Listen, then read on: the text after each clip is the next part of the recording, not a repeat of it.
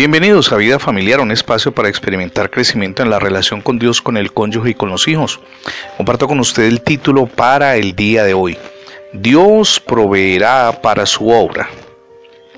No podemos enfatizar lo suficiente lo que es la importancia de comprender el principio de trabajar con y para Dios y de pedir la ayuda de Dios en todas las cosas que necesitemos en su obra. Si el trabajo que usted y yo hacemos está bajo la dirección de Dios, entonces podemos acercarnos a Él con la plena confianza y pedirle los obreros, los recursos y los mecanismos que necesitamos. Tenemos un basamento bíblico que se encuentra en Filipenses capítulo 4 verso 6 no se inquieten por nada, escribe el apóstol Pablo. Más bien, en toda ocasión, con oración y ruego, presenten sus peticiones a Dios y denle gracias.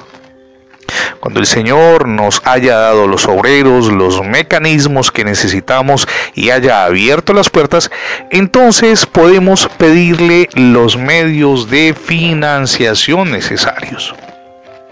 Permítame citar aquí a Hudson Taylor, uno de los pioneros de las misiones internacionales transculturales a China. No solamente estuvo dos veces, sino que en la segunda ocasión ya no podía caminar, estaba inválido.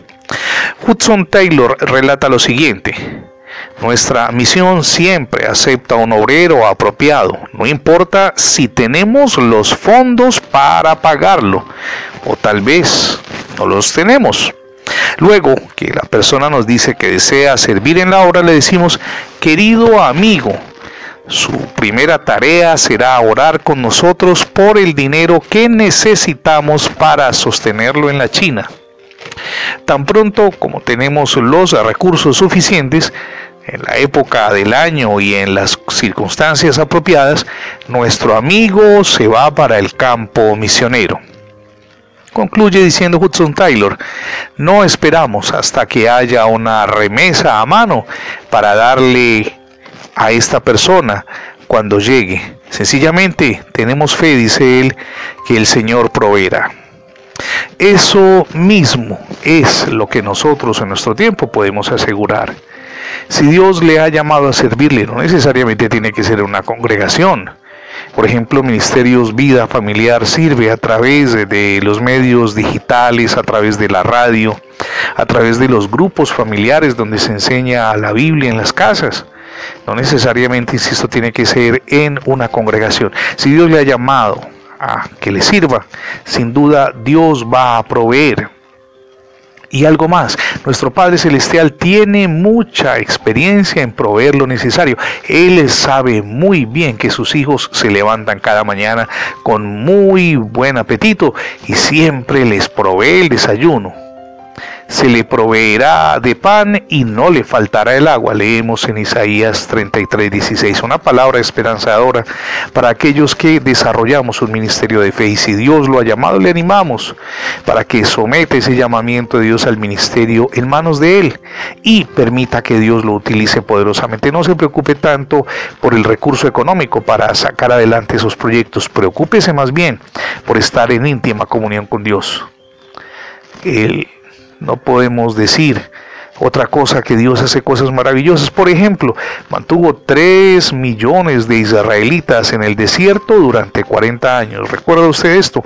Lo relata el Éxodo y lo repite también Deuteronomio. Ahora, nosotros no esperamos que Dios envíe 3 millones de misioneros a ningún lugar donde los necesitemos, pero si Dios lo hiciera tendría sin duda suficientes recursos para que todos puedan ser sostenidos.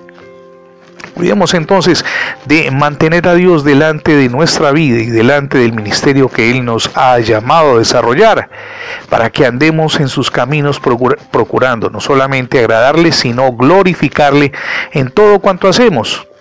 La obra de Dios hecha de acuerdo con su voluntad nunca carecerá de recursos económicos, recursos tecnológicos, de obreros incluso pero es necesario que dependamos en todo momento de Dios.